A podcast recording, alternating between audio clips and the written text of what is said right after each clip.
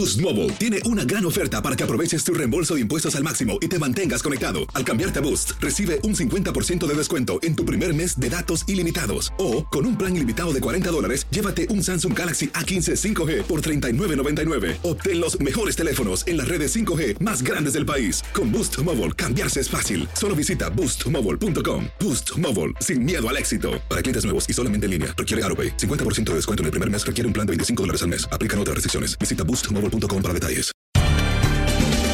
Bienvenidos al podcast de Buenos Días América, la revista radial más completa para los hispanos. Política, salud, economía, tendencia y deporte son algunos de nuestros temas. Bienvenidos.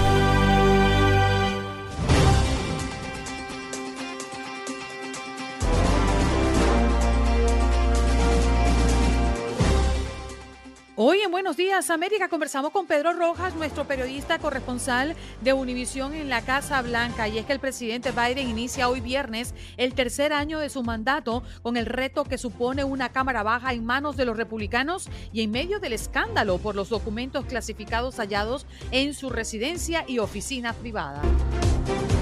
Además, y en torno a nuestro tema del día, conversamos con Claudia Cobreiro, quien es abogada experta en redes sociales, y Leticia Abajo Torrijos, educadora y coach familiar, para hablar de las redes sociales que afectan la salud mental de los jóvenes. Bueno, y es que escuelas de Seattle demandan a las redes sociales por su papel en el deterioro de la salud mental de los jóvenes. ¿Qué alcance tienen estas demandas?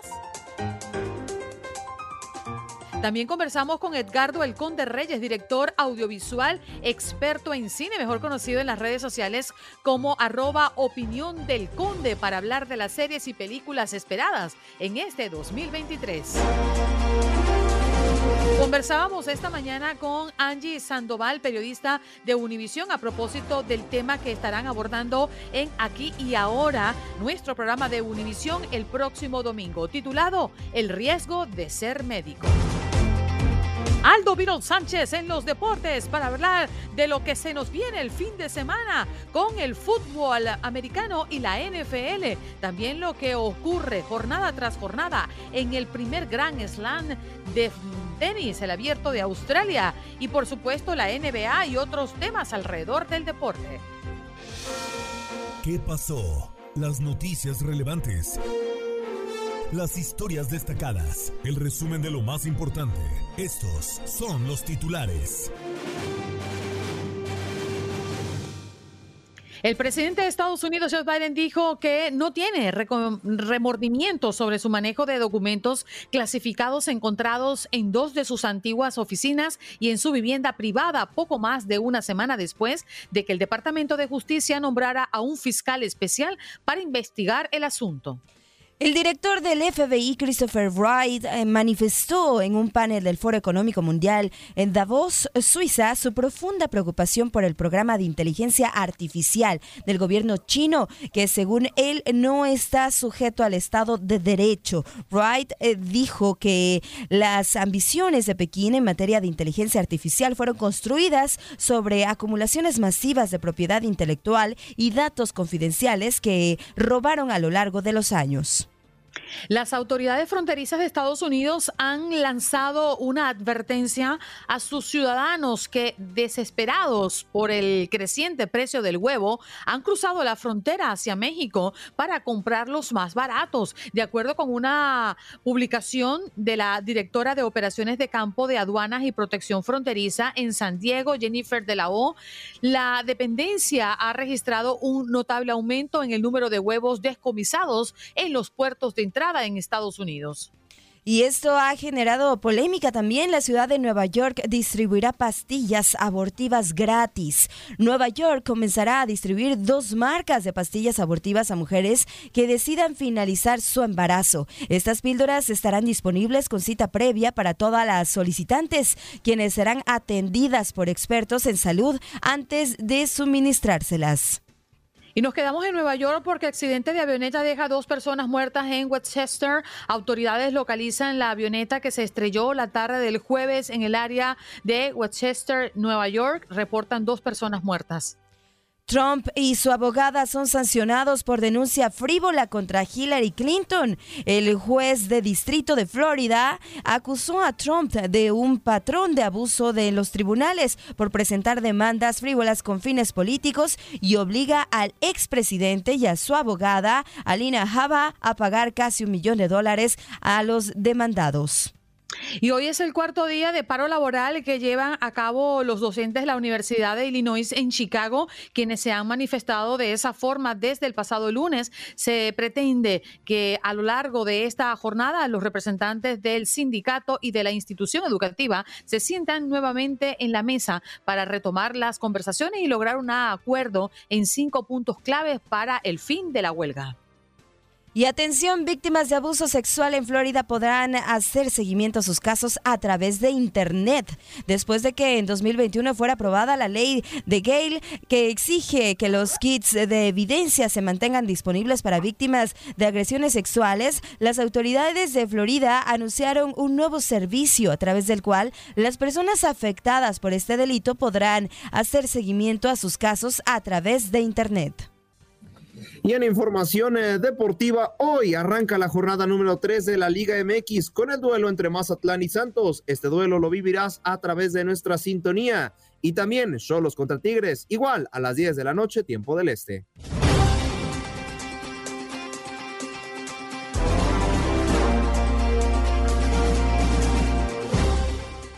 Bien, vamos de inmediato a saludar y a recibir a nuestro compañero y colega, pues como todos los viernes nos acompaña Pedro Rojas, corresponsal de Univisión en la Casa Blanca. Pedrito, muy buenos días, ¿cómo te va? Muy buenos días y feliz año para ti que no te había visto. Un gran saludo.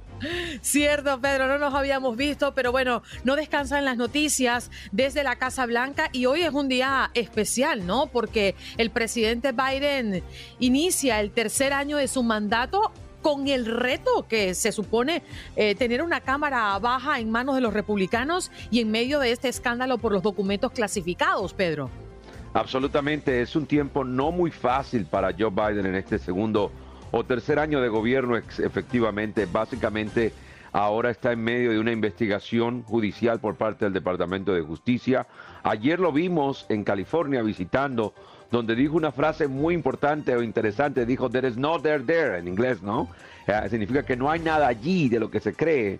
Eh, es bastante interesante tratando de alguna manera de desvirtuar eh, el, impacto que tiene esta investigación en su nivel de popularidad, en sus logros como gobernante, ah, que de alguna manera se han venido ah, ensombrados en los últimos días con este descubrimiento.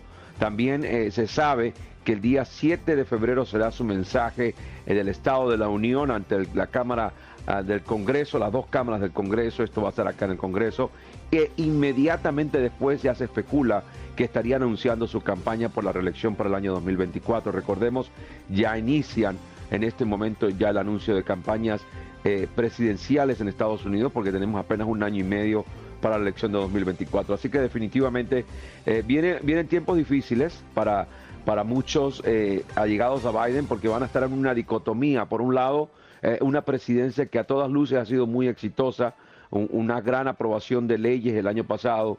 Ah, en este año, un año mucho más difícil, comenzando con este escándalo de estos documentos encontrados tanto en la oficina privada del presidente como en su casa de Wilmington, Delaware.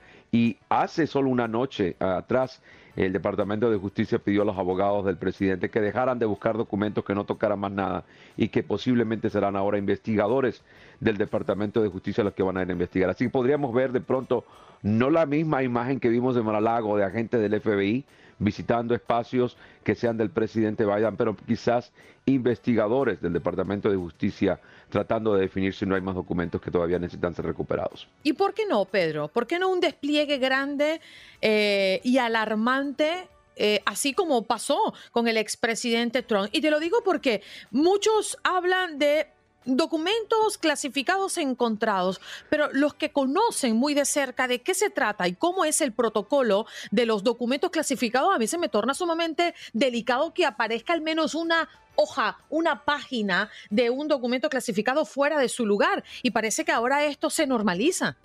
Muy de acuerdo. Bueno, la gran diferencia en este caso, comparado con el caso del expresidente Trump, el número de documentos es menor y desde que se consiguieron los documentos, la oficina del, legal de la, Casa Blanca ha estado colaborando con el Departamento de Justicia y los ha estado entregando de manera inmediata. Eso es lo que hace que de alguna manera los dos casos sean diferentes. Recordemos, en el caso de Trump, tomó casi 18 meses para que Trump fuera obligado a entregar estos documentos. Trump no los entregaba, aun cuando siempre dijo, aquí están, aquí está la, están, están, bajo llave, ustedes pueden venir a verlos. Y Trump, la diferencia de Trump a Biden, y eso hay que decirlo, Trump era presidente, Biden era solamente vicepresidente. Trump como presidente tenía la autoridad de desclasificar documentos. Eso es importante decirlo, que puede diferenciar estos dos casos. Ahora bien, eh, muchos republicanos en el Congreso han dicho que existe una doble manera de operar el sistema de justicia, dado que al parecer, de acuerdo al juicio de los republicanos, eh, esta Casa Blanca está utilizando el Departamento de Justicia de una forma cuando se trata de políticos oponentes, como en el caso del expresidente Trump, y de otra forma cuando se trata del presidente, que en este caso es el que designa el fiscal general de la, de la, nación. Así que definitivamente hay mucho espacio para criticar a lo que ha ocurrido y también el hecho de que esto se descubrió el 4 de noviembre, las elecciones de medio término fueron el 8 de noviembre y nadie lo supo en Estados Unidos sino hasta después del 5 o el 6 de enero. Significa casi el 10 de enero, lo que significa que hubo demasiado, demasiado encubrimiento por parte de la Casa Blanca y del Departamento de Justicia y el público nunca se enteró.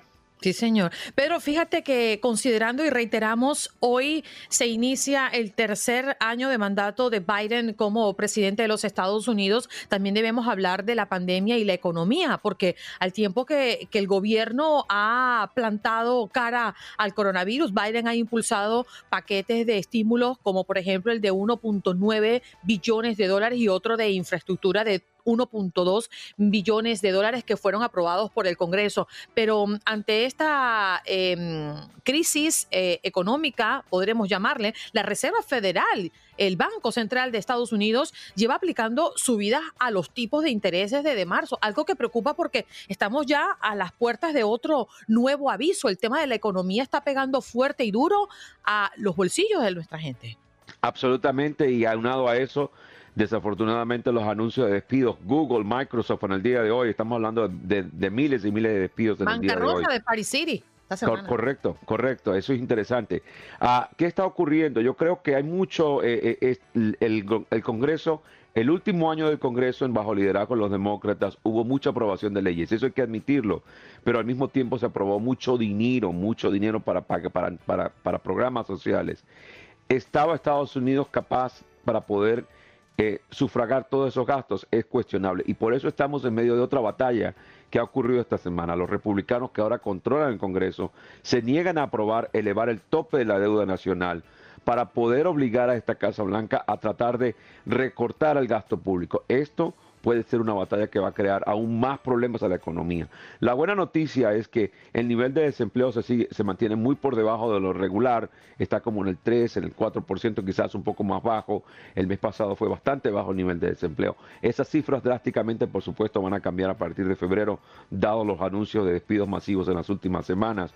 Lo que sí va a ocurrir es que la Reserva Federal, como tú lo has dicho, se va a volver a reunir. Y si no vemos una tendencia a la baja, vimos una caída literalmente liviana, pero interesante, del 8.5% de inflación al 6.5% en diciembre. Pero posiblemente en enero todo vaya a cambiar debido a la situación como nos vamos moviendo. Y si no se logra negociar una elevación del tema de la deuda, inmediatamente las tasas de interés para préstamos se van a disparar.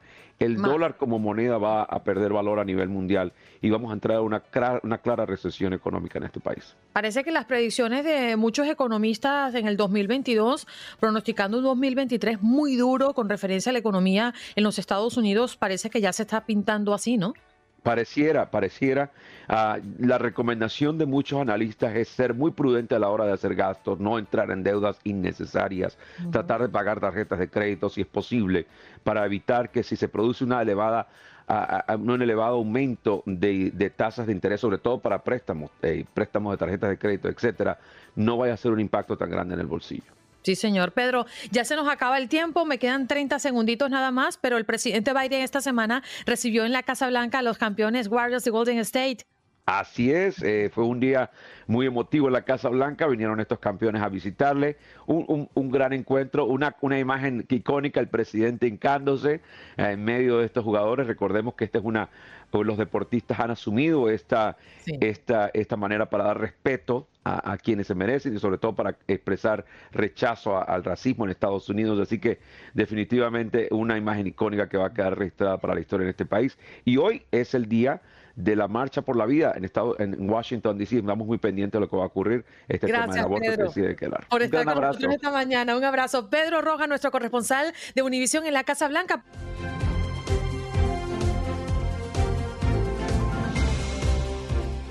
Y vamos a invitar a dos profesionales eh, y vamos a hacerlo de manera simultánea porque creo que vale mucho la pena el interactuar y debatir de alguna manera a propósito de lo que hoy estamos tocando y que Estamos prácticamente todos los padres interesados en entender. La noticia es que escuelas públicas de Seattle están demandando a redes sociales por atacar la salud mental de los jóvenes. Vamos a recibir a Claudia Cobreiro, fundadora de Cobreiro Law, abogada experta en redes sociales, y a Leticia Abajo Torrijos, educadora y coach familiar en Deshaciendo Nudos. Allí están nuestras dos invitadas. Muy buenos días, ¿cómo estás? A Claudia no la veo, si podemos incorporarla, te lo agradezco, Aldo. Ah, no, ya las veo. A Claudia y a Leticia, ¿cómo están? Muy buenos días. Buenos, días. Vamos a comenzar por la ley. A ver, a mí me llama mucho la atención cuando se habla de demanda, porque a veces siento que en el espíritu de la demanda no existe algo factible o concreto. ¿A qué me refiero? Una cosa es demandar y otra cosa es que eso realmente tenga basamentos para que llegue a un final al menos probable o efectivo. A ver, abogada, usted que es experta en el área y que además conoce muy bien el manejo de las redes sociales, ¿estas demandas pueden surgir o surtir algún efecto? Bueno, es precisamente lo que acabas de indicar. Cualquier persona puede presentar cualquier demanda. La pregunta es si la demanda va a tener un mérito o no. Y específicamente para este tipo de demandas, eh, creo que uno de los obstáculos que va a tener los demandantes es poder comprobar un nexus entre estos efectos que estamos viendo en los menores y que vengan específicamente del uso de las redes sociales. Eh, abogada Cobreiro, ellos hablan específicamente y el basamento de su demanda tiene que ver con que está atacando estas redes sociales la salud mental de los jóvenes. ¿Cómo se puede comprobar esto? Bueno, obviamente eso sería a través de un eh, testimonio de un espectro, por, ejemplo, que pueda dar un ejemplo de un eh, porcentaje de la población que está teniendo la experiencia de eh, sentimientos de depresión, de aislamiento, que es lo que están reclamando en la demanda pero es que en realidad para comprobar de que de dónde vienen estos sentimientos es solamente del uso de las redes sociales es lo que en realidad se va a dificultar. Leticia, interesante porque desde bien tempranito le preguntábamos a la audiencia si consideraba que en el supuesto caso que las redes sociales están trastornando y están em, de alguna manera afectando la salud mental de los jóvenes, era responsabilidad de los padres porque les permite y les entregan esa oportunidad o tiene que ver con una responsabilidad del Estado por permitir o darle rienda suelta a las redes sociales o son las redes sociales las únicas y exclusivamente responsables de lo que pasa en la comunidad por el producto que ofrece. ¿Usted cómo lo ve? ¿Qué efecto está causando las redes sociales en este momento para nuestros hijos? Bueno, el efecto que causa las redes sociales en los jóvenes es muy, muy preocupante y no creo que exista un solo culpable, como en todo. Yo creo que la sociedad es parte responsable, vamos a hablar mejor de responsabilidad. Eh, la sociedad es responsable, los padres somos responsables, los distritos escolares, las escuelas, los maestros son también en parte responsables, todos los adultos y toda la sociedad, el gobierno y obviamente las redes sociales. Las redes sociales hacen muy bien su trabajo, que es ganar dinero, ¿no? Y para eso están, no están para otra cosa. Entonces, bueno, pues les ha encomendado tú gana dinero y ellas están haciendo lo que tienen que hacer.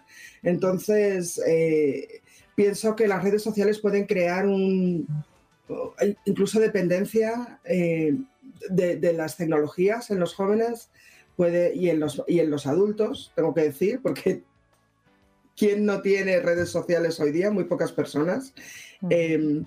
Creo que también en la autoestima puede crear una laguna bastante grande porque los chavales, la gente joven ve, ah, pues es que fulanito está siempre de fiesta y a mí no me invitan nunca, o tal siempre está ganando partidos de baloncesto y yo no, no sé ni botar la pelota, en fin, ese tipo de cosas.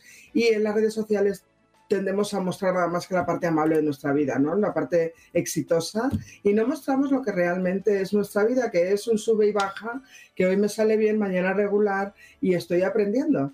Entonces, creo que la responsabilidad recae sobre todos nosotros, todos. Leticia, a mí me llamó la atención una llamada particular que recibimos esta mañana de un oyente donde él decía, yo tengo dos, dos hijos, uno creo que era de 12 y otro de 14.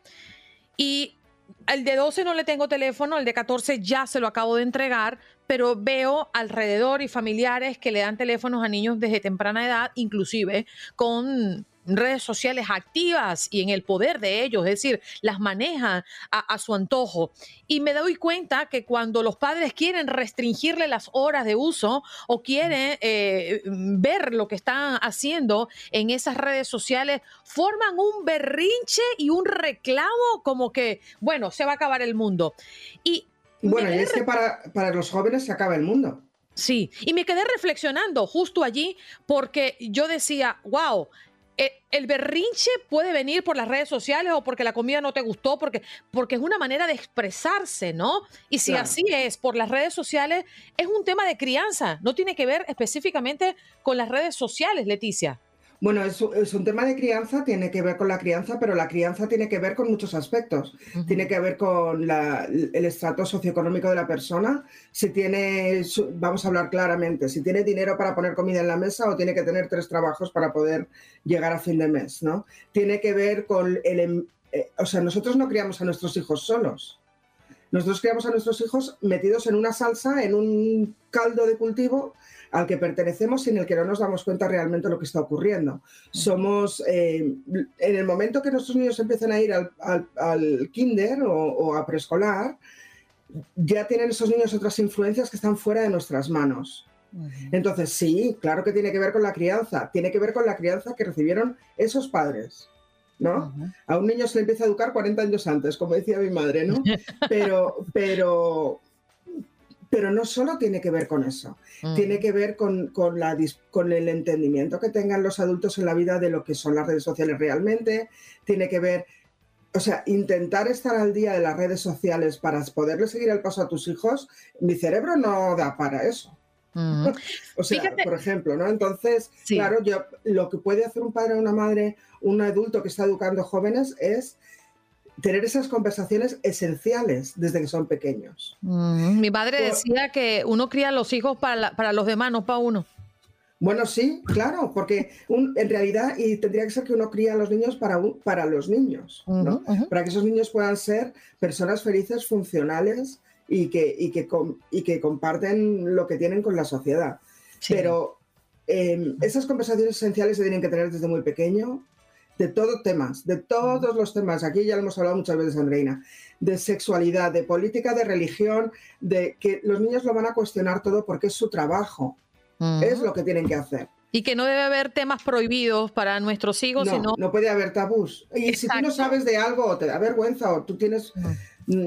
tienes que decir, mira, es que yo no sé cómo, a mí no me criaron así, vamos a preguntarle a alguien que sepa más que yo, ¿no? Claro, y, dosificarle dependiendo de la edad, cómo le vas a contar, ¿no? La información que tiene. Claro, no le vas a contar lo mismo a un chaval de 6 años que a uno de 16. Claro, obviamente. Oye, Claudia, fíjate, quiero leer, si me permiten, el mensaje de Ramón Mejía, porque me parece interesante lo que él plantea. En cuanto al tema, yo creo que las redes sociales son como cuando estamos en público. Uno cuando sale a la calle espera seguridad pública, pues lo propio debería ser en las redes sociales. La ley que dice, Claudia, porque mm, veo que hay mucho desconocimiento de lo que nosotros permitimos cuando descargamos una red social y le damos acepto. Ahí hay letras pequeñas que creo que nadie lee, ¿no? Pero al final de cuentas, cuando hablamos de una red social, ¿Cuál es el compromiso y la responsabilidad social que tienen las redes sociales en cada uno de los países?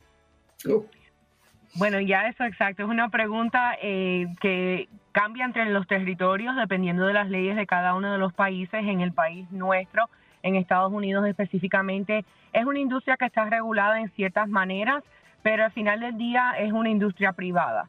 Entonces no está necesariamente, eh, es una también un área que es bastante nueva para nosotros, a pesar de que ya lleva unos años en nuestra sociedad no es algo que ha existido por largo tiempo y eh, a través de este tipo de situaciones es que vamos a ver más regulación en lo que puede y no pueden hacerse en las redes sociales o lo que las redes sociales pueden hacer, porque es lo que dice Leticia, hacen su trabajo muy bien y tienen una manera de trabajar y una manera de capturar la información que nosotros mismos le damos y de las mismas eh, diferentes maneras que los usamos, las diferentes cosas que buscamos en redes, los temas que nos interesan. Entonces es una manera muy inteligente de usar la información que nosotros mismos le proveemos, pero en este momento no necesariamente es ilegal hacerlo.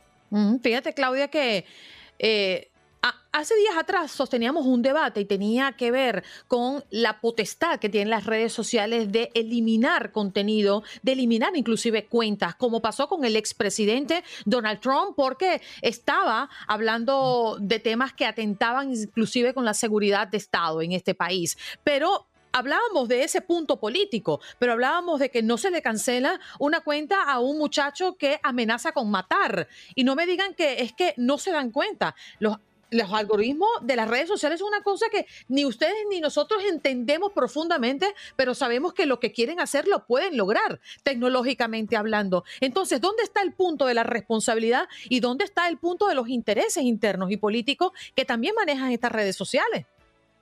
Y es así. Perdón, no, Claudia, adelante. Eso ha sido uno de los puntos de debate, precisamente eso, que hay reglas de la comunidad en las redes, redes sociales que se aplican muy subjetivamente dependiendo de los intereses que están atrás de esas reglas o de esas aplicaciones de esas reglas en nuestra, nuestra sociedad, desafortunadamente. Adelante, Leticia. Mira, yo quería hacer un comentario simplemente, no sé si habéis leído el libro en 1984, ¿no? El, gran hermano, ¿no? Que te está vigilando para tu seguridad. Entonces, aquí hay un gran debate en el que dónde empieza, dónde termina mi libertad y dónde, y dónde tiene que comenzar el gobierno o, las redes sociales a moderar mi comportamiento. Y ese es un tema muy debatido porque la democracia es el mejor sistema que tenemos, pero no es que sea perfecto. Eh, realmente, eh, especialmente en este país, con esa defensa que hay del derecho a decir lo que tú piensas y todo eso, es una línea muy fina y es una línea que no es derecha. Es una línea que va así dependiendo de cuánto dinero tienes, de si tienes influencia, si no tienes influencia. Y los algoritmos, como tú decías, es algo tremendo porque te crean una, te crean una zona de información en la que están reforzando tus ideas nada más. Entonces tú no oyes lo que piensa otra persona. Solamente oyes lo que tú piensas. Y si tú estás pensando, tienes ideas racistas y quieres salir a, hacer una barbaridad como ocurre en este país con la, con la libertad de armas que hay, pues y solo estás recibiendo esa idea que te refuerza ese pensamiento, eso es muy peligroso. Ahora, ¿cómo se va a regular eso? Y comprobado. Sin, incurrir en el derecho al, individuo, a su intimidad y a su, y a su libertad de expresión, que no me salía la palabra antes. Y comprobado, los teléfonos nos escuchan. Yo estoy aquí hablando de que me provoca un café y cuando abro el Instagram o cuando abro Google me aparece una marca de café. Es así tan, tan fácil cómo puede llegar la tecnología a intervenir hasta en lo que decimos y qué es lo que vemos. Ellos controlan todo. Entonces no me vengan a decir que no se pueden controlar otras cosas. Gracias por estar con nosotros. Me, hubiese encantado cerrar, Leticia, con un consejo para los padres, pero me queda apenas 30 segundos para despedirlas como se merecen. Claudia Cobreiro, fundadora de Cobreiro Lab, abogada experta en redes sociales, y Leticia Bajo Torrijo, educadora y coach familiar. Gracias por estar con nosotros esta mañana en un interesante tema. Gracias por invitarnos. Seguro.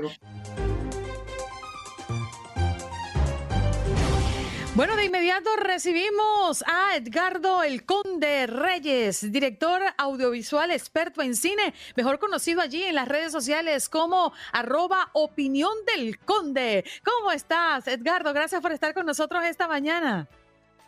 Bien, bien, muchas gracias por la invitación. Aquí estoy trayéndoles recomendaciones, lo más anticipado que se viene para este año en curso, ya sea que me digas tú este, que quieres empezar, si por series o por cine.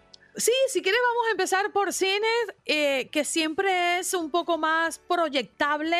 En este 2023, ¿qué se tiene previsto que sea el boom del boom? El boom del boom definitivamente este, se lo llevan los geeks este año, porque está la película de Ant-Man, que es la continuación del universo expandido de, de Marvel, y la película de Mario Bros, que también viene para este año, que también pinta bastante bien por fin parece que dan el clavo con Mario Bros. ya que lo hacen en animación. No lo oh. hacen en live action como ya ha pasado este, en los 90, no sé si lo recuerdas. Que, no fue muy buena, pero era entretenida, por lo menos, ¿no? Y de ahí en adelante, pues está, definitivamente tenemos que hablar de Barbie. Barbie que parece que va a ser un, batazo bastante bueno con Margot Robbie y Ryan Gosling ya que es una película que adapta una historia en el universo de esta mítica muñequita, ¿no? Que tenemos con, ella desde los 60, 50, se le me falla ahorita como coleccionista, y va a ser bien bonito poder ver cómo ven ellos el mundo, ya que nos dicen que va a ser como si ellos vieran el mundo a través de sus propios ojos, nuestro mundo. Entonces, este, de repente... Eh, eh, mm, sácame de la duda porque yo en este momento no, no, no recuerdo una película de Barbie. ¿Existe? Sí, apenas va a existir para julio, julio 21, me parece que es la ah. fecha de estreno, en la que ya nos no la van a dar. La directora que hizo Free Bird, este, que de hecho es, un drama, o sea, ahorita nos, nos trae una pues, comedia, se puede decir, comedia este, familiar completamente con, con, la película de Barbie. Y te digo, se espera que sea la sorpresa comercial del año. ¿Y se espera que sea de carne y hueso o animada? Es carne y hueso, carne y hueso. Oh, si no han visto el teaser, es ni más ni menos que Margot Robbie. Oh, mira. Entonces digo, sí se parece bastante, ya que, que la ves, este, si pueden ir a redes y, y googlear, googlearla. Este casting estuvo bien difícil. Sí, sí, sí, yo realmente no me imaginé a quién iban a poner, la verdad. ¿eh? Entonces, cuando anunciaron la película, sí me costó un poquito de trabajo como que imaginar, dije, bueno, ¿quién se podrá parecer a Barbie? Pero definitivamente le dieron al clamo y te repito, si ven el teaser, el teaser em, emula esta secuencia de 2001 de los simios con, con la tecnología y con los huesos pero son niñas jugando con muñecas bebés y cambia a el modelo de Barbie, ¿no? Que es la Barbie gigante con el primer traje de baño, es la, imagen de la primera Barbie que salió a, comercio. Entonces, creo que va a ser interesante, va a ser una buena sorpresa.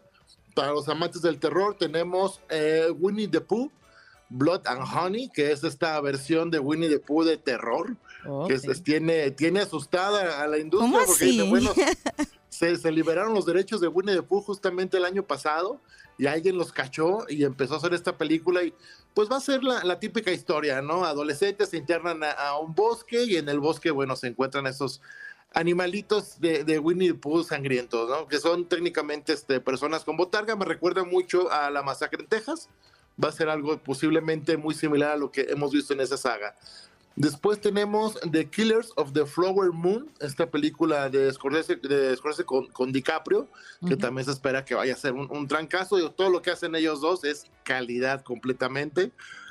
Y bueno, ni más ni menos que de Christopher Nolan, Oppenheimer, que habla precisamente de la historia de este, de este controversial este personaje. Y hablando de controversias, no se nos olvide la sirenita que también viene oh. por parte de Disney, que viene levantando mucho revuelo ya desde hace casi año y medio, que pues la verdad tenemos toda la fe en que va a ser un bonito producto como lo ha hecho Disney todo el tiempo, ¿no? Entonces no le veo ningún problema. Ya mencionamos Mario Bros. Cambiando también eh, con de los estereotipos, ¿no? Que es lo que ha llamado la atención pues en estos años. Claro. Sí, sí, cambiarle, cambiar eh, este, el estereotipo del personaje principal este, va a ser a lo mejor difícil para los que crecimos con aquella imagen, pero tenemos que mantener la mente abierta, porque ya hemos visto que pues, a los niños no les importa eso, ¿no? A los niños les importa que esté bonito, que sea agradable, que tenga una bonita ambientación y sobre todo los juguetitos que sabemos, los que somos padres y tenemos niñas, sabemos que los juguetitos vamos a, a ver nuestro dinero volando, ¿no? Y les decía que una de mis favoritas para, para este año es Indiana Jones. Regresa Indiana Jones para eh, junio, junio 30 está este, su estreno previsto, esperemos así sea, la verdad. Y este, dicen que es la última de Harrison Ford, yo lo dudo, ya que la inteligencia artificial, justamente como lo, lo comentaban en las noticias, ya está haciendo de las suyas. Y vemos secuencias en el tráiler donde sale Harrison Ford rejuvenecido, como se ve en las películas de previas de Indiana Jones en las primeras. Entonces yo creo que tenemos Indiana Jones para rato.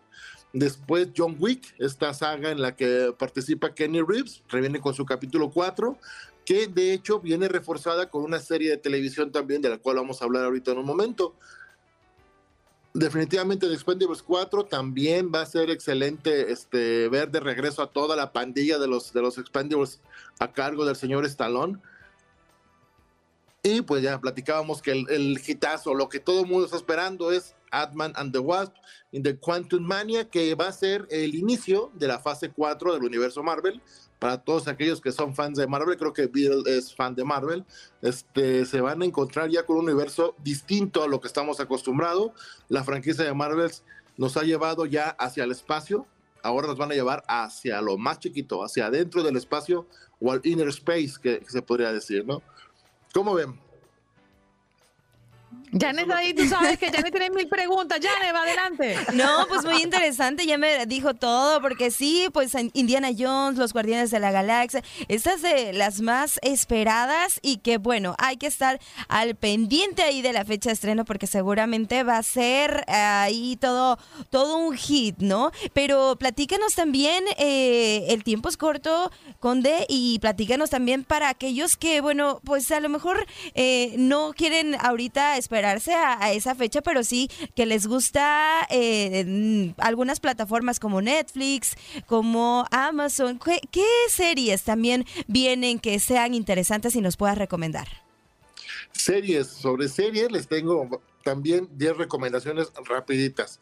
Empezamos con HBO y The Last of Us, inspirado en un videojuego que cuenta con la participación de Pedro Pascal y Bella Ramsey. La verdad es que ya vimos el primer capítulo bastante interesante, nos muestra un mundo posapocalíptico muy distinto a lo que nos han acostumbrado este, de Walking Dead y otras series de zombies.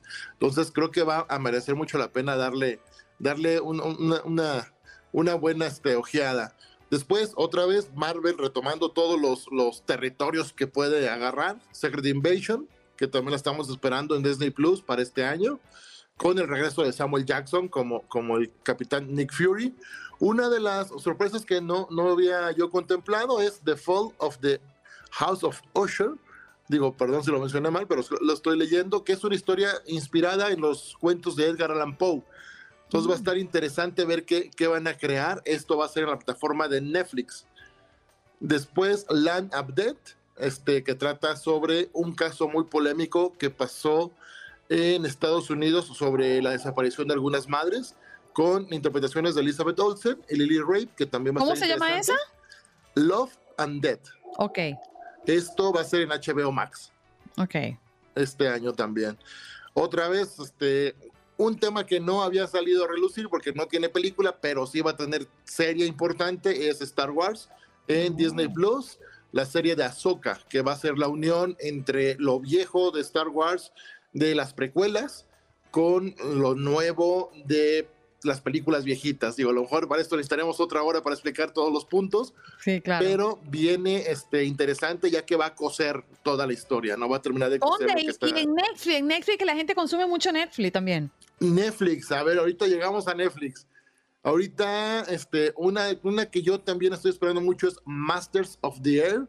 Trata sobre la guerra, pero está producida por Steven Spielberg y oh. si vieron en, este, en su momento Band of Brothers, esta serie buenísima que hablaba sobre, sobre la guerra, eh, es el mismo equipo, nos trae esta historia. Ahora, en Netflix tenemos... Eh, no, fíjate, no tengo ningún estreno fuerte ahorita para recomendarte Netflix, ahí te voy a fallar.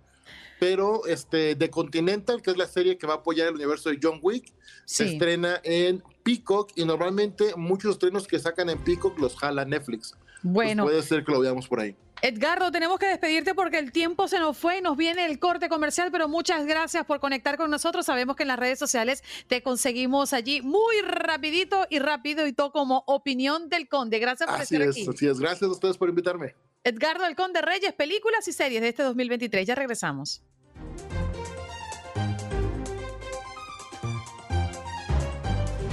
Vámonos, como todos los viernes, a hablar de Aquí y Ahora, este programa extraordinario que ofrece nuestras pantallas de Univisión cada domingo. Para hablar del tema, ya estamos con Angie Sandoval, periodista, colega de Univisión y parte del equipo de Aquí y Ahora. Angie, muy buenos días, gracias por estar con nosotros esta mañana. Hola Andreina, ¿qué tal? Buenos días a todos. Un gusto siempre estar contigo. La verdad es que el título muy interesante, El riesgo de ser médico. ¿De qué trata? Se trata básicamente de, esta es una historia de lo que está pasando en México hoy en día. Eh, todos los años se reciben miles de médicos en México, pero desgraciadamente cuando tienen que cumplir su labor social, es decir, su residencia, esa pasantía, donde el gobierno los manda a estos hospitales. Boost Mobile tiene una gran oferta para que aproveches tu reembolso de impuestos al máximo y te mantengas conectado. Al cambiarte a Boost, recibe un 50% de descuento en tu primer mes de datos ilimitados. O, con un plan ilimitado de 40 dólares, llévate un Samsung Galaxy A15 5G por $39.99. Obtén los mejores teléfonos en las redes 5G más grandes del país. Con Boost Mobile, cambiarse es fácil. Solo visita boostmobile.com. Boost Mobile, sin miedo al éxito. Para clientes nuevos y solamente en línea, requiere AroPay. 50% de descuento en el primer mes requiere un plan de 25 dólares al mes. Aplican otras restricciones. Visita boostmobile.com para detalles. Rurales. Ellos son víctimas de la violencia que se vive en el país. Muchos son secuestrados, muchos son asaltados y hasta asesinados. Entonces, en esta historia eh, tenemos el drama de una familia, de una familia que, unos padres que tenían tres hijos. Los tres hijos médicos y uno de ellos eh, cae víctima del crimen organizado y es uh, asesinado mientras que hacía su trabajo. Mm, y estoy viendo un poco eh, el preámbulo de este programa y tiene cifras muy interesantes porque comparten que unos 16.500 estudiantes de medicina se gradúan en México todos los años y deben prestar un año de servicio social. Así es, es decir, es un caudal humano, ¿no? Es decir, ser médico requiere muchísimos años, no solamente años de estudio, de dedicación, sino es una, es una carrera que requiere muchísimo sacrificio. Y estos médicos que están yendo eh, ganando muy poquitito, los mandan a, a, las áreas rurales del país para prestar este servicio en las comunidades que más lo necesitan, entonces son víctimas de los criminales. Y, por supuesto, el, eh, hay una acusación muy fuerte que el gobierno de México no está haciendo lo suficiente para proteger a, estos profesionales de la salud que están realmente recién empezando sus carreras. Angie, muy interesante y no queremos ser spoiler del programa del próximo domingo, pero sí ya um, prácticamente hacer la invitación formal a toda nuestra audiencia para que vayan a las pantallas de Univisión el próximo domingo. Será un placer tenerlos y también, Andreina, tenemos un programa cargado de, noticias interesantes. Mi colega Ilia Calderón tiene una entrevista exclusiva con uno de los eh, ejecutivos estadounidenses que fue, eh, estuvo preso en Venezuela y logró la libertad durante un controversial intercambio entre el gobierno de Maduro y, y el gobierno de, de, Estados Unidos. Eh, también tenemos una historia inspiradora. De, de, una, de, una, de un músico que, que elabora violines eh, para otras personas. Así que tenemos un poquito de todo y los esperamos como siempre en aquí ahora este domingo. Extraordinario. ¿Nos recuerdas la hora? A las 7 del Este, 6 Centro por Univisión. Todos los domingos los esperamos. Allí está. Un placer conversar contigo, Angie, y salúdame todo el equipo. Cómo no, un abrazo grandísimo para, para, para ti, para tu equipo y toda la audiencia. Bueno, allí están muchas historias que serán compartidas y trabajadas periodísticamente hablando el próximo domingo en Aquí y Ahora, 7 Este, 6 Centro, a través de las pantallas de Univisión y se titula El riesgo de ser médico. Estás escuchando el podcast de Buenos Días América, la revista radial más completa para los hispanos. Escúchanos en las diferentes plataformas: Euforia, Spotify, TuneIn y iHeartRadio. Tu DN Radio. Vivimos tu pasión. Adrenalina, pasión y orgullo. Todo por ser campeones. En Buenos Días América. Contacto Deportivo.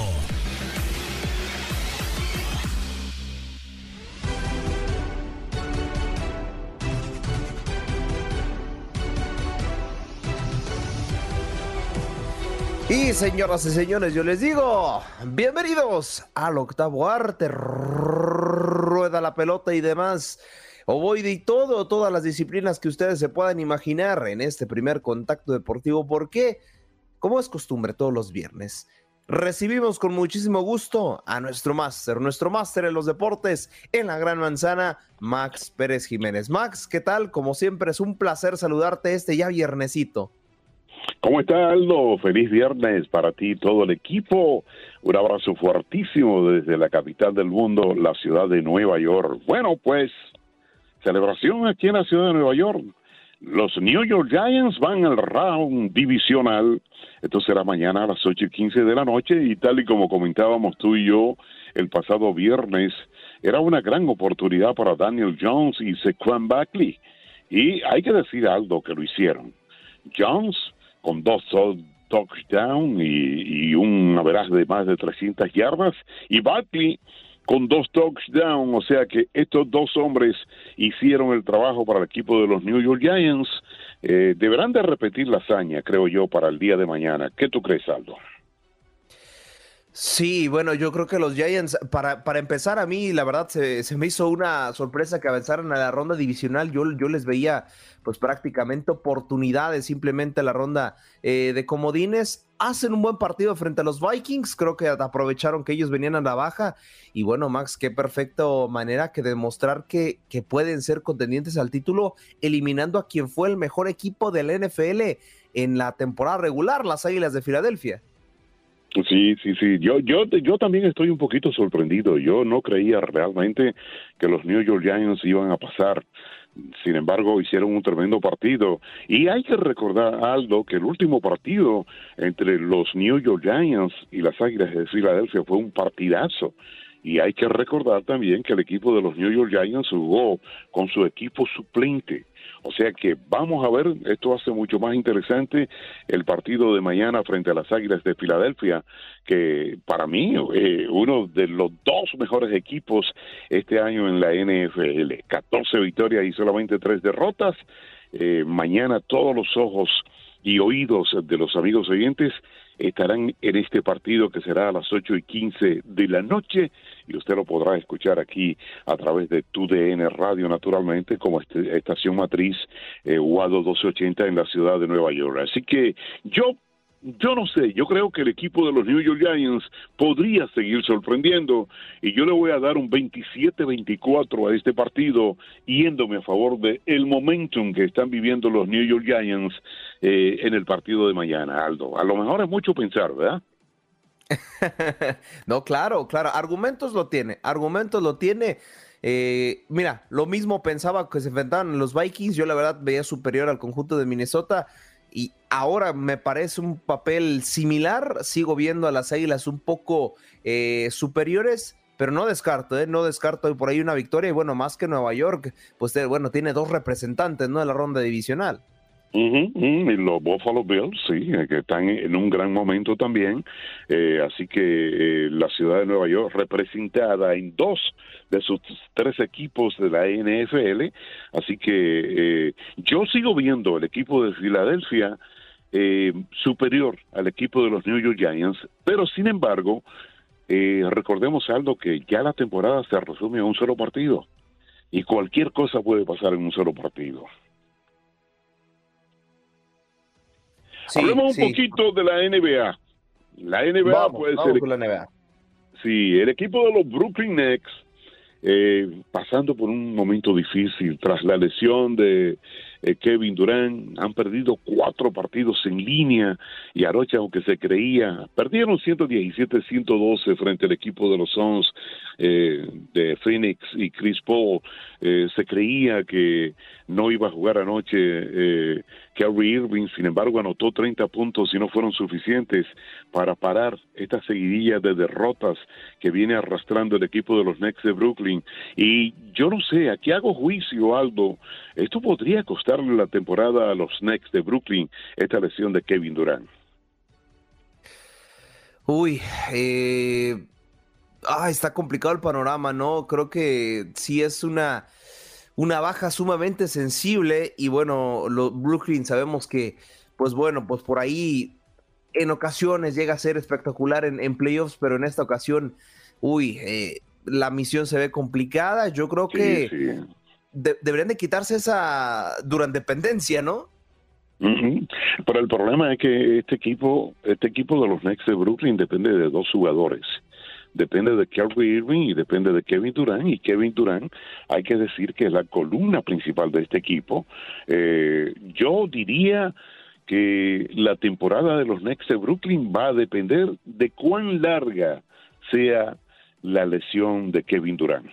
Ojalá y pueda reinstalarse de nuevo Kevin Durant, porque definitivamente este hombre es el equipo. Y entonces está la situación de que no puede regresar a media, tiene que regresar 100% para poder, para poder seguir ayudando a este equipo. Por otra parte, los Knicks, los Knicks de Nueva York vienen de perder dos de sus últimos tres partidos y aunque continúan séptimo en la conferencia, siguen siendo inconsistentes. Hoy estarán jugando a las 7 y 30 de la noche frente a los Hawks de Atlanta. Vamos a ver cómo le va al equipo de los Knicks de Nueva York, que viene con sí y con sa. En béisbol, Aldo, pues te hablo un poquito de los New York Mets, que anunciaron ayer la contratación del veterano de 35 años, Tommy Frank. ¿Te acuerdas de Tommy Frank? Más o menos, más o menos. Refrescame la memoria, Max. Y Tommy Frank, que comenzó su carrera con los Cardenales de San Luis, luego pasó a los Padres de San Diego y el año pasado jugó con los Reyes de Tampa Bay. No es una superestrella, pero es un hombre que te puede inyectar eh, velocidad y un poquito de poder, su bateador zurdo natural, puede jugarte un buen outfield, es un veterano de 35 años, vamos a ver qué trae este hombre, y es una, una firma que no es muy costosa, solamente 6 millones de dólares por un año con los Mets de Nueva York. De esta forma, los Mets de Nueva York están llegando ya a, la fase final de la confesión de su roster para la temporada del 2023. Anunciaron ayer, pues, que podría, podría haber un movimiento en el bullpen y que entonces todo estaría eh, preparado para la temporada del 2023. Anunciaron también ayer que serán exactados al Salón de la Fama de los Mets de Nueva York eh, Howard Johnson, Ayler y los narradores Gary Cohen y Howie Rose.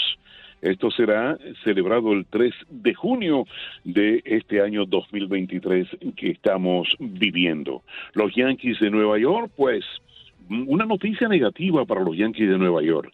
Se dio a conocer ayer, Aldo, que podría no arrancar la temporada el lanzador Frankie Montaz en la rotación regular de los Yankees de Nueva York, después de reportarse una inflamación reiterativa en su hombro de lanzar. Esto pues le pasó el año pasado cuando estaba con los Atléticos de Oakland y luego con los Yankees de Nueva York. Y esta es una noticia como que desequilibra los planes de los Yankees de Nueva York. Esperemos que eh, se espera, se espera que puede perderse hasta un mes de la temporada regular y ojalá se subsane este problema y pueda regresar eh, Frankie Montaz a la rotación de los Yankees pero se dice que ya ha perdido previamente de 8 a 10 semanas de previa preparación para la pretemporada. En la NHL, increíble Aldo, todos los equipos de Nueva York perdieron anoche. Los, los Rangers perdieron 3 por 1 frente a Boston Bruins. Los Islanders perdieron 3 por 2 frente al Sabres de Buffalo. Y los Devils de New Jersey perdieron 4 por 3 frente al Seattle Kraken. Así andan las cosas en los deportes por la ciudad de Nueva York. Ahí está. Mira, que la NHL no te preocupes, Max, que se enfrentaron a prácticamente de los mejores de su división. Y bueno, también, por lo menos hay un equipo de Nueva York que son los Buffalo eh, Sabres, también se impusieron. Max, como siempre, muchísimas eh, gracias. Nos estaremos escuchando la siguiente semana. Si Dios lo permite, Aldo, un abrazo fuertísimo para ti, para Andreina, para Janet y para naturalmente Jorgito para hablar de lo que está pasando hoy en día en continente oceánico. ¿A qué me refiero? El nada más y nada menos Australia Open se está llevando a cabo en estos momentos y el marcador en vivo es del partido entre el ruso Dani Medvedev y el estadounidense Sebastián Corda. Al momento, reitero, está iniciando el tercer set y el estadounidense dirían por allá, ¿no? La pronunciación inglesa. Sebastián Corda está, está, bueno, ganando dos sets a cero. En caso de que gane este set, se estaría pues llevando el partido a la bolsa. Uno que justamente acaba de terminar es también otro duelo entre otro ruso y otro estadounidense, Karen Jakanov frente a Frances Tiafoe. Eliminan a Tiafoe. Así es, tres sets a uno termina por imponerse el europeo. En otro partido también ya finalizado, el eh, polaco Hubert Hukex se impuso al canadiense Denis Shapovalov tres sets a dos. Estuvo un poco más cerrado este partido.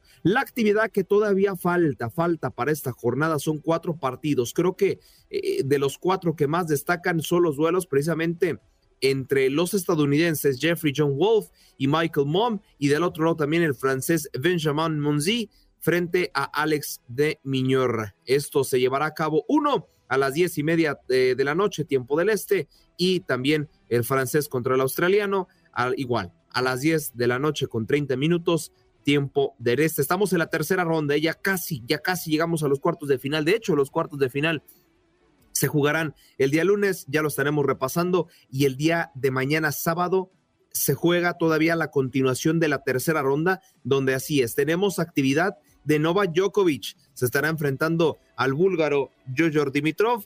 Vamos a ver si logra imponerse este serbio, ¿no? Y también en otra actividad, pues ya desafortunadamente no tenemos representación latina, solamente representación estadounidense y canadiense son los únicos que restan del continente americano. En el individual femenino, en estos momentos, eh, iniciando el segundo set, eh, la china Shun Lin se está enfrentando a María Zakari la griega y al momento está ganando el segundo set 15-0 la asiática y también se llevó el primer set dicha jugadora. Eh, ya la uni, el único partido finalizado al momento de esta tercera ronda en la rama femenil es Madison Keys, la eh, estadounidense, perdió tres sets a dos, perdón, dos sets a uno frente a Victoria Azarenka, la, la rusa, una también de las eh, mejores tenistas al momento según el ranking de la WTA.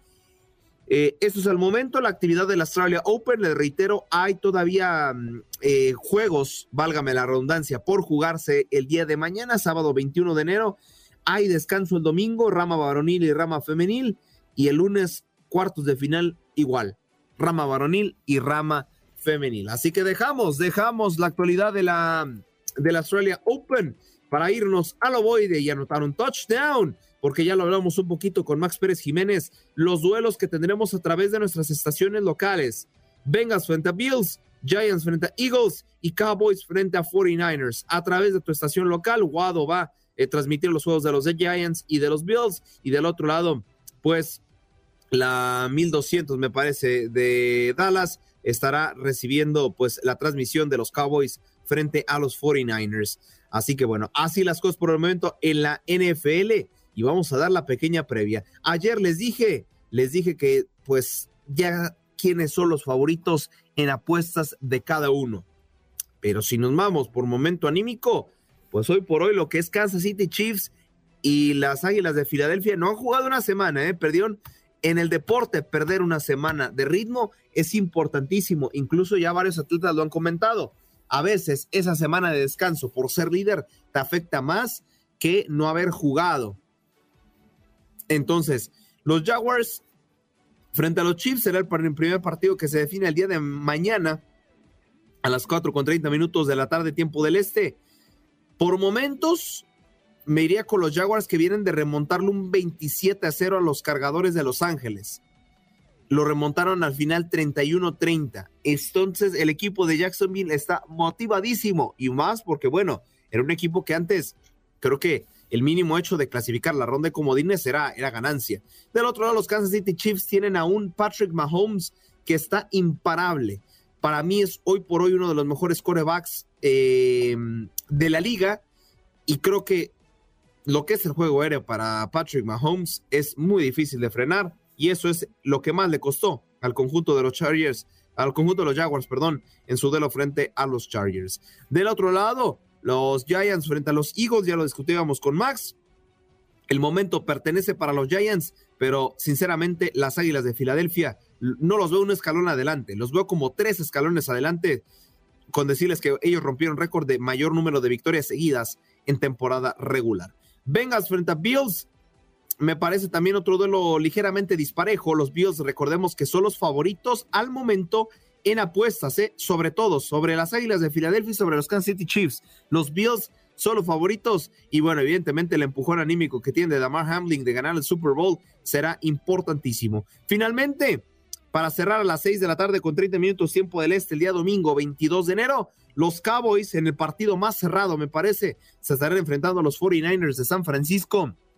Reitero, en un duelo que sacará chispas y si no nos decepcionan, pues el favorito en apuestas hoy por hoy es nada más y nada menos que el conjunto de los 49ers. Muy, muy, pero muy bajita la mano. Está muy parejo el partido, pero si me piden ahí un favorito, me iría con el conjunto todavía de la Bahía. Así que así las cosas por el momento en la NFL. Para hablar, hablar un poco de lo que fue la sanción a la selección mexicana en eh, recientes eh, declaraciones de la FIFA. Y es que el máximo organismo de fútbol había sancionado con un partido de veto a la selección mexicana y también le había dado una pequeña multa de eh, un total de un millón de francos suizos. Eso es lo que se le daba a la selección mexicana por eh, supuestos gritos discriminatorios durante el partido entre Polonia y también, o sea, México-Polonia en el Mundial y también contra Arabia Saudita pues como siempre, como siempre dicen, por ahí billete manda y la Federación Mexicana, pues eh, no, que siempre no, ya la FIFA dijo que siempre no, que siempre no le vamos a dar el veto, que simplemente eh, va a estar en observación la selección mexicana por 12 años y en caso de que se presente algún tipo de grito en un partido de la selección, se hará, será dicha, dicha, será válido más bien dicho castigo de partidos de veto. Pero bueno, nuestros compañeros de TUDN tienen la información de que siempre no, siempre no hay sanción para la selección mexicana.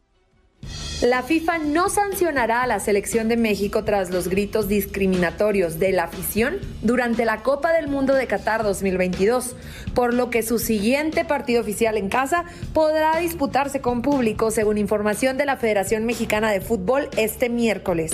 Después de que la FIFA sancionó a México por el comportamiento de la afición en Qatar, a través de un comunicado, la Femex Food dijo que la resolución, el máximo organismo, vigilará el fútbol mexicano por este tema después de que el anuncio de la sanción fue notificado el pasado 13 de enero. En el entendido de que la Femex Food se encuentra de un periodo de observación de dos años, por lo que, de repetirse alguna conducta discriminatoria por parte de los aficionados mexicanos, FIFA, en su momento, podrá hacer efectiva dicha prohibición se lee en la misiva. La Federación Mexicana de Fútbol añadió en el comunicado que reiteran su compromiso por seguir trabajando en prevenir y erradicar cualquier acto o conducta de discriminación dentro y fuera del terreno de juego. El primer encuentro oficial de local para el TRI será el próximo 26 de marzo de 2023, cuando se enfrente a Jamaica en la Liga de Naciones de la CONCACAF.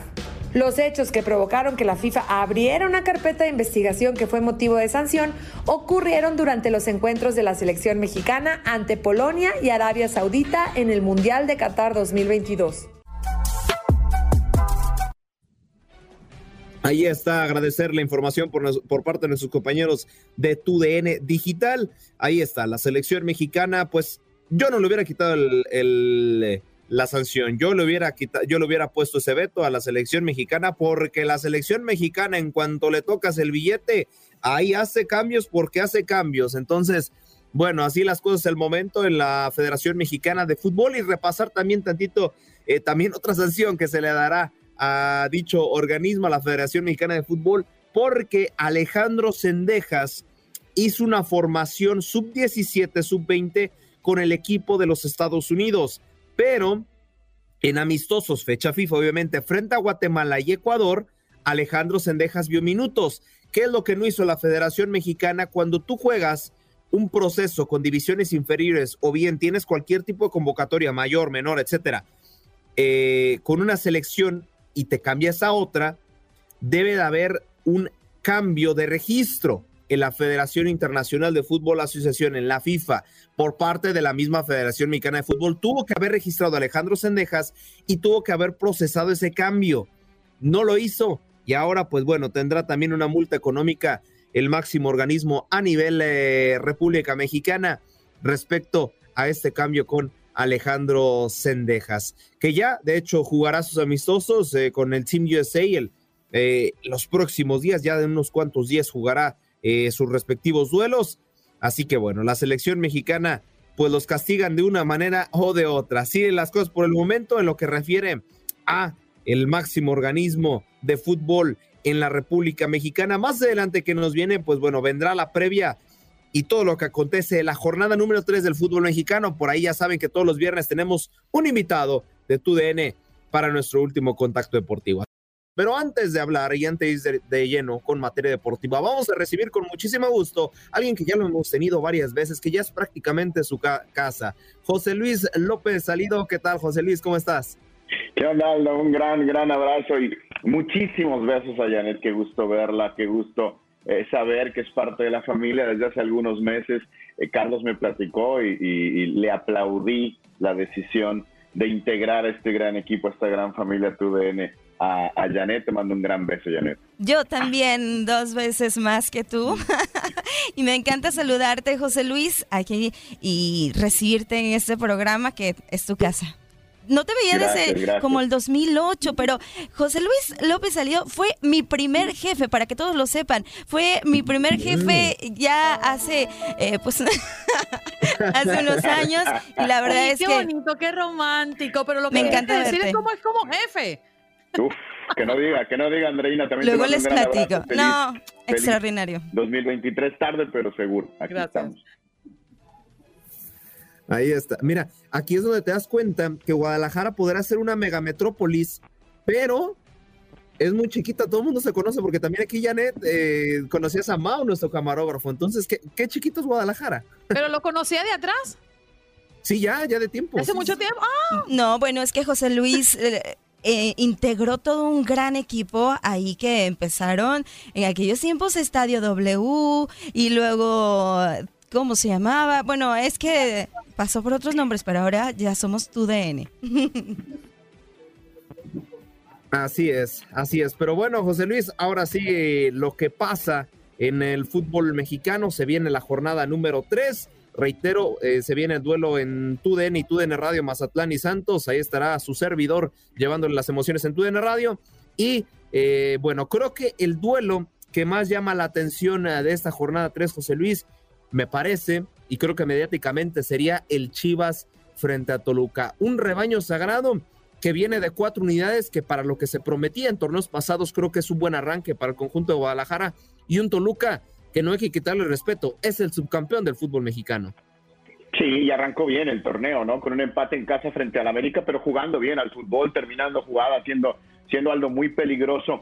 Y en el caso de Chivas, sí, los cuatro puntos parecen ser muy buena cosecha, tomando en cuenta que arrancó eh, jugando dos partidos fuera de su estadio, pero la realidad es que futbolísticamente hay que mejorar muchísimo, ¿no? Porque los dos partidos dejan que desear en cuanto a funcionamiento, no en cuanto a resultado, que eso obvio ayuda muchísimo, pero sí en cuanto a funcionamiento. Así que ese es un partido muy atractivo. La presentación de Chivas sin Alexis Vega, su mejor futbolista que lo va a perder por lo menos seis jornadas, Y, bueno, un Toluca que viene, como, bien, como, como dijiste, de jugar la final del torneo pasado y de arrancar jugando bien este torneo.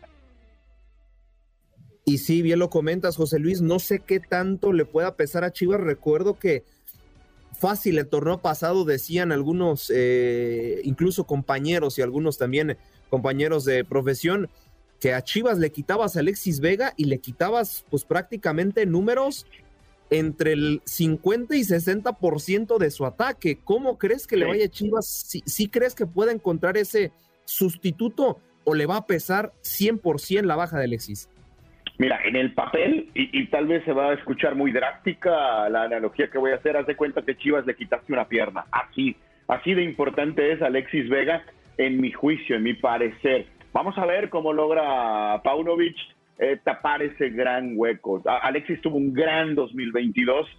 Es cierto, no lo pudo coronar con una buena Copa del Mundo, pero ¿quién pudo? No solamente me parece Luis Gerardo Chávez, César Montes, pero ese es otro tema. Yo creo que sí, sí es eh, vital, fundamental, crucial la ausencia de Alexis Vega para Guadalajara. Pero bueno, eh, como dice don Enrique Borja, ¿no? Eh, en sus sabias palabras regularmente dice, las oportunidades son para quien las aproveche y esta es una gran oportunidad para, no sé, Pérez Buquet, para el mismo Paunovic, para demostrar que puede hacer alguna otra modificación táctica. Es una buena oportunidad para quien, para quien la tome.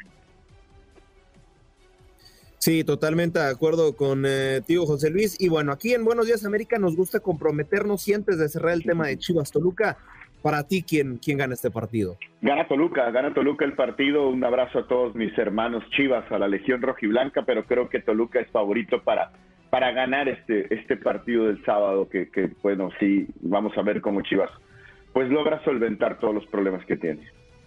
Habrá que ver, habrá que ver. ¿Tú qué eh, dices?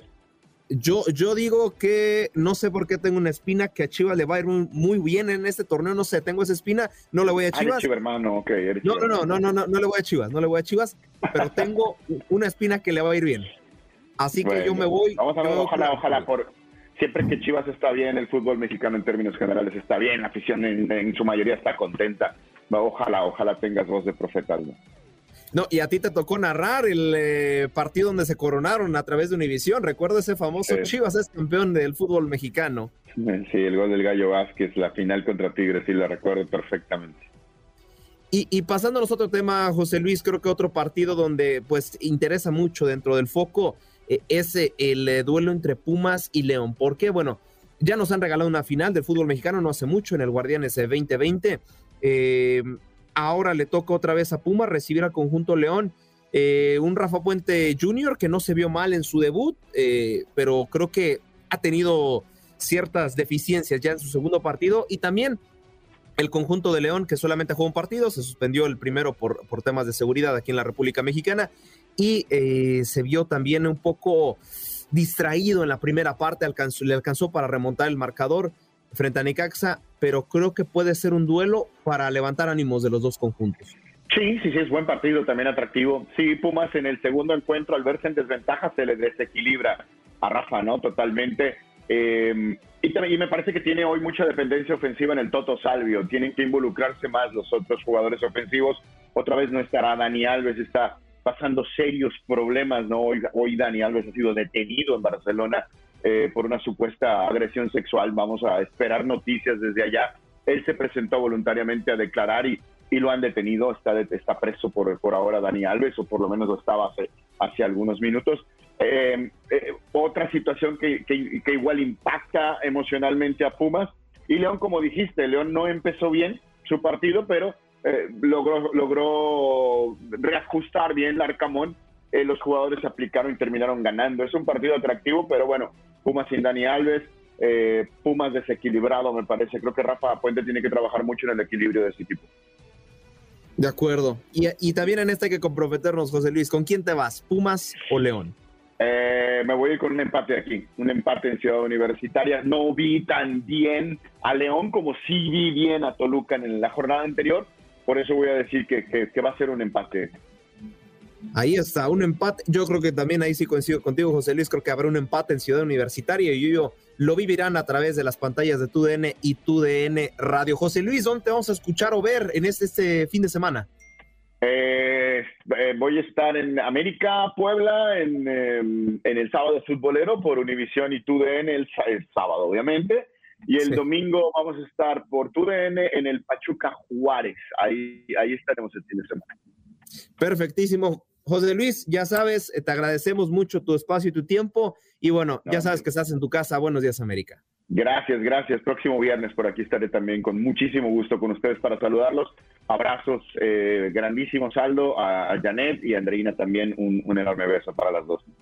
Por aquí, compañeros en redacción, eh, eh, dicen que cuando te pegas un viaje con nosotros acá en Guadalajara, José Luis. Estuve, estuve el 27 de diciembre, estuve en la redacción, solamente Jorge Rubio estuvo ahí para, para recibirme, todos los demás baquetones andaban de vacaciones, así que que, que no se anden quejando, pero mándales un abrazo a quien te haya dicho. Ahí está, ahí está, gracias José Luis. Ahí está, con esto estamos cerrando nuestro último y cuarto contacto deportivo. Gracias por acompañarnos en nuestro podcast. Buenos días América. Y recuerda que también puedes seguirnos en nuestras redes sociales. Buenos días AM en Facebook y en Instagram. Arroba Buenos días América. AM. Nos escuchamos en la próxima. Boost Mobile tiene una gran oferta para que aproveches tu reembolso de impuestos al máximo y te mantengas conectado. Al cambiarte a Boost, recibe un 50% de descuento en tu primer mes de datos ilimitados. O, con un plan ilimitado de 40 dólares, llévate un Samsung Galaxy A15 5G por $39.99. Obtén los mejores teléfonos en las redes 5G más grandes del país. Con Boost Mobile, cambiarse es fácil. Solo visita boostmobile.com. Boost Mobile, sin miedo al éxito. Para clientes nuevos y solamente en línea, requiere AroPay. 50% de descuento en el primer mes requiere un plan de 25 dólares al mes. Aplican otras restricciones. Visita Boost para detalles.